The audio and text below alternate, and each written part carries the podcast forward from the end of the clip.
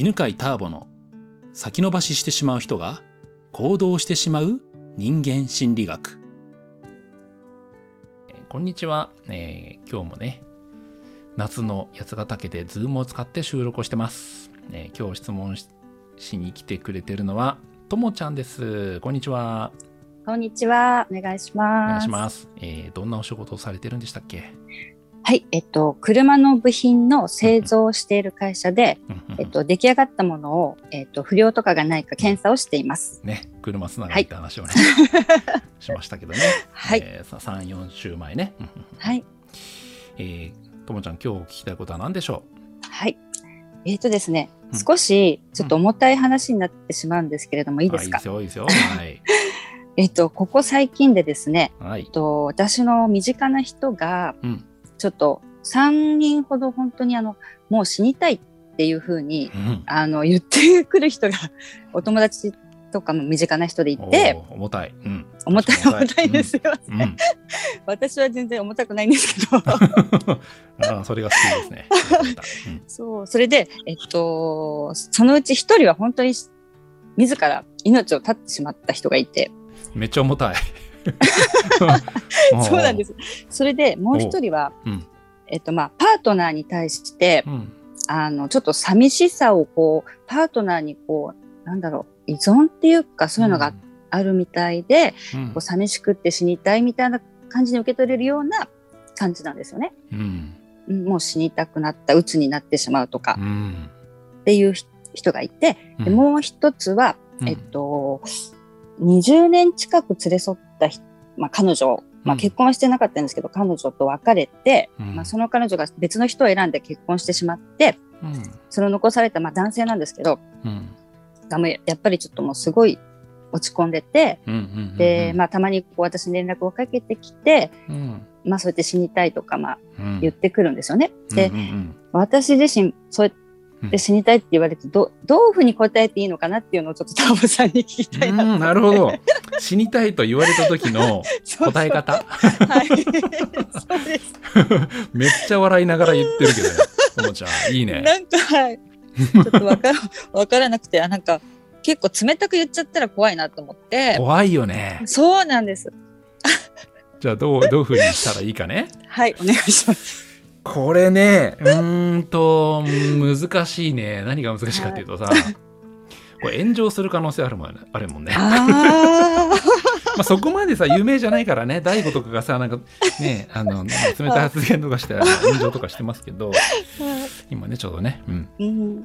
そうですね。まあ、まあでもまあ、まず例としてね、はいうんまあ、こんな風に考えたらいいんじゃないとかね、こんな言い方あるよっていう話をしようかなと思うんですけど、はいまず1個目、はい。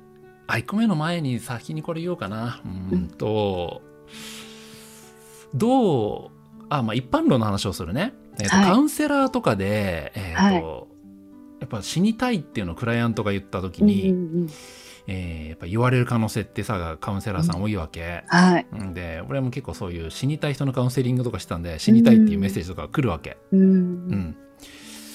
で、その時ね、言わない方はいいことがあって、はい。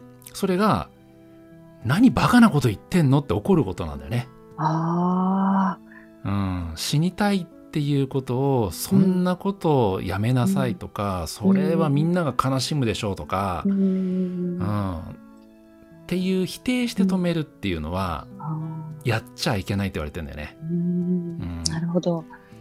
で、これなんでかっていう理由があって、それは、はい。みんなね自殺なんて悪いことだってしちゃいけないことってもう分かりきってんだよね。うん。分かりきった上ででもそれしか楽になる方法がもう見つかんないって状態なんだよね。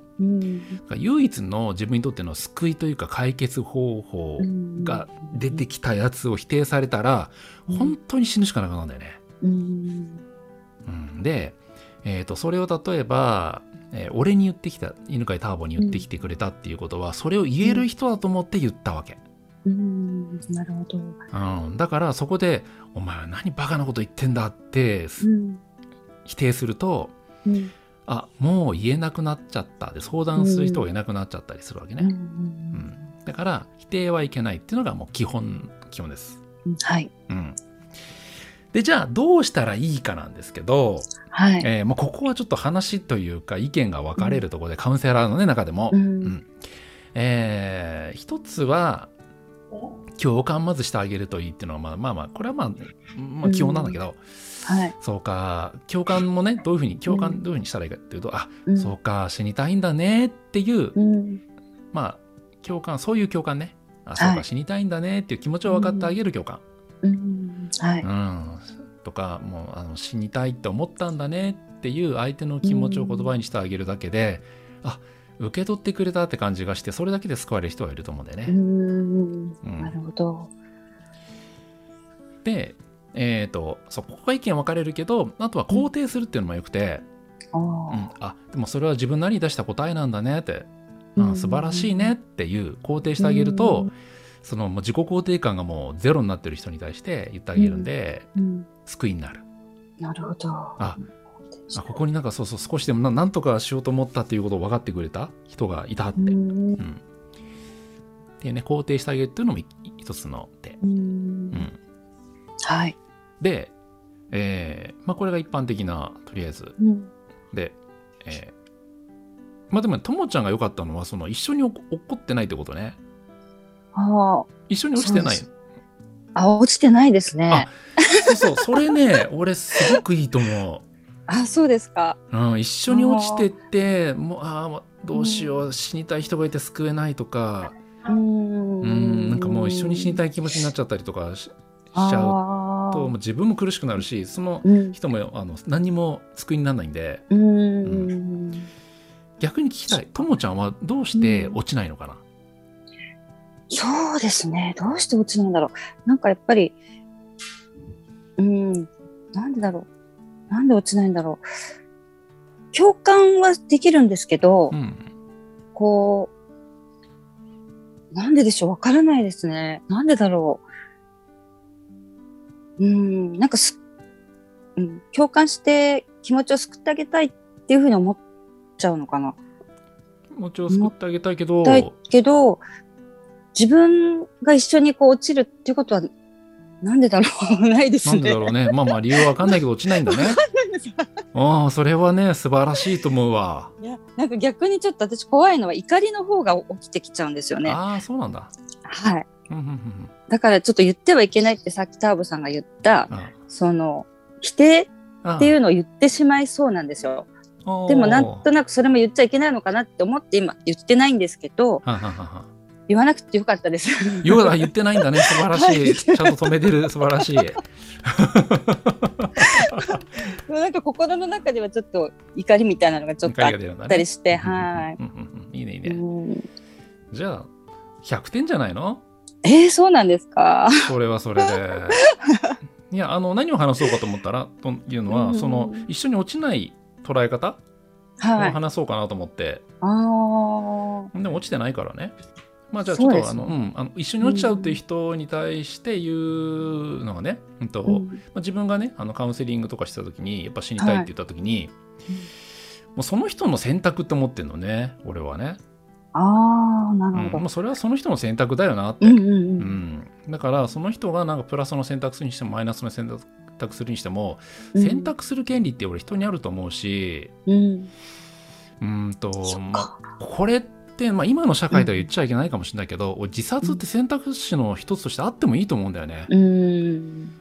うんまあ、それは別に最高の選択肢という意味じゃなくてはい。たくさんある選択肢の一つとしてはあってもいいと思うわけ。そうですね。はい。うん、でそれでやっぱりその選択肢がなくなるっていうのって不自由になるからうん。だからなんていうのかなそこでこう相手に対してコントロール、そんなこと考えるなってうん叱ることもないうし、ん。まあ、そういう選択なんだねでもしない方がいいと思うよっていう客観的なことは言う。うんなるほど。うん、今は分かんないかもしれないけど、うん大抵ねし死にたいって言った人のカウンセリングとかに相談したりとか、まあ、自分の周りでもいるけど、はい。まあ、その後笑ってたり笑笑って話したりとかしてんだよねってうん。今は想像できないけど10年後とかにはそうなってる可能性あるから、うん。うん、10年後を、まあ、体験してみる試してみるっていうのはどう、うんっていう、まあ、うん長期の視点にしてあげるっていう。ああ、なるほどう。ん実験してみたら？みたいな10年後うん本当に笑うかどうか実験してみたら？みたいな、あうんそういうわかり言いました方、うん、がはする自分はあ、ねな。るほど。はい、うんわかりました。うん、ということで、えーはいもうちょっと一個聞いてみたいことなんだけどはい。ともちゃんの怒りは何に対して腹が立つの？なんでしょう。なんか、やっぱり自殺が悪いことっていうか、そういう認識が多分あったんだと思います。心のどこかにあって、うんこうなんか、こう不自由でも頑張ってる人がいるのに、何、何言っちゃってんの？って ちょっとあ甘えみたいなじ。感じね。そうです。甘えてるんじゃないよってなんか言いたくなったりとなか。でも、本当に死にたいって思う時も多分あると思うんですよね、みんな。うんうんうん、私はまだそういう経験がないので、うんうんちょっとそこまで思わないのかなっていうのもあっうんて、うんうんうんだからちょっと甘いんじゃないよってちょっと思っちゃったりして、なるほどね。そこから来る怒りなのかなと思います。そうだね。あ はい。なるほどね。じゃあ、うんともちゃんがね、一つ知っといた方がいいことがあって、はい、はい。その逆境で頑張れるかどうかって話で、うん。ともちゃんは逆境で頑張れるタイプの人なのね。そうだって思ってるんですけど、うん、ほんでね、何を話したいかというと、はい。それってうん、遺伝で決まってんだよ。そうなんですか？そう、ストレス耐性とか、ストレス下はいでどれだけそのストレスの中で前に進んでいけるかって、遺伝で決まってんの。うん。だから、その、もう、苦しくて死にたいっていう人って、遺伝的なもう原因があったりとかする。やだ、そうなんですか？そうそう。だから、せめてももう変われなかったりするんだね。その死にたいっていうくらい辛く感じるってことね。動けなくなるっていうのはねなので、なんていうのかな、その甘えじゃないっていうのは分かったらいいと思う。あー、そっか。そうそう。そういうのがね、今、遺伝学とかの、へー脳生理学とかそういうのでどんどん分かってきてて、あ、そうなんですうね。ん、根性とか、なんつうのかな、努力とか、なんかもうないろんなものが実は遺伝でかなり決まってるっていうのが分かってるから、えー、すごい。そうそうそうそう。まあ、そういうのも分かるとね、優しい目でね、ううんん。見れるようになるかもしれないね。ね。はい。はい。ということで、じゃあ今日の感想、はい、教えてください。はい。えーっと、そうですね。本当に、タボさんにそうやって言っていただいて、私も少し温かい目でこう見れるようになったのかなっていうのと、うんうんそうですね、えっと、そう冷たいことをやっぱ言わなくてよかったなってすごいよかったね思いました。よかった、はいよく我慢した。そのやっぱ、そう、怒りもちょっと、今度湧かなくなるのかなって、ちょっと自信にもなってきました。はい。はい。はい、ありがとうございますす。じゃあ今日はこんなところでありがとうございました。はい。ありがとうございます。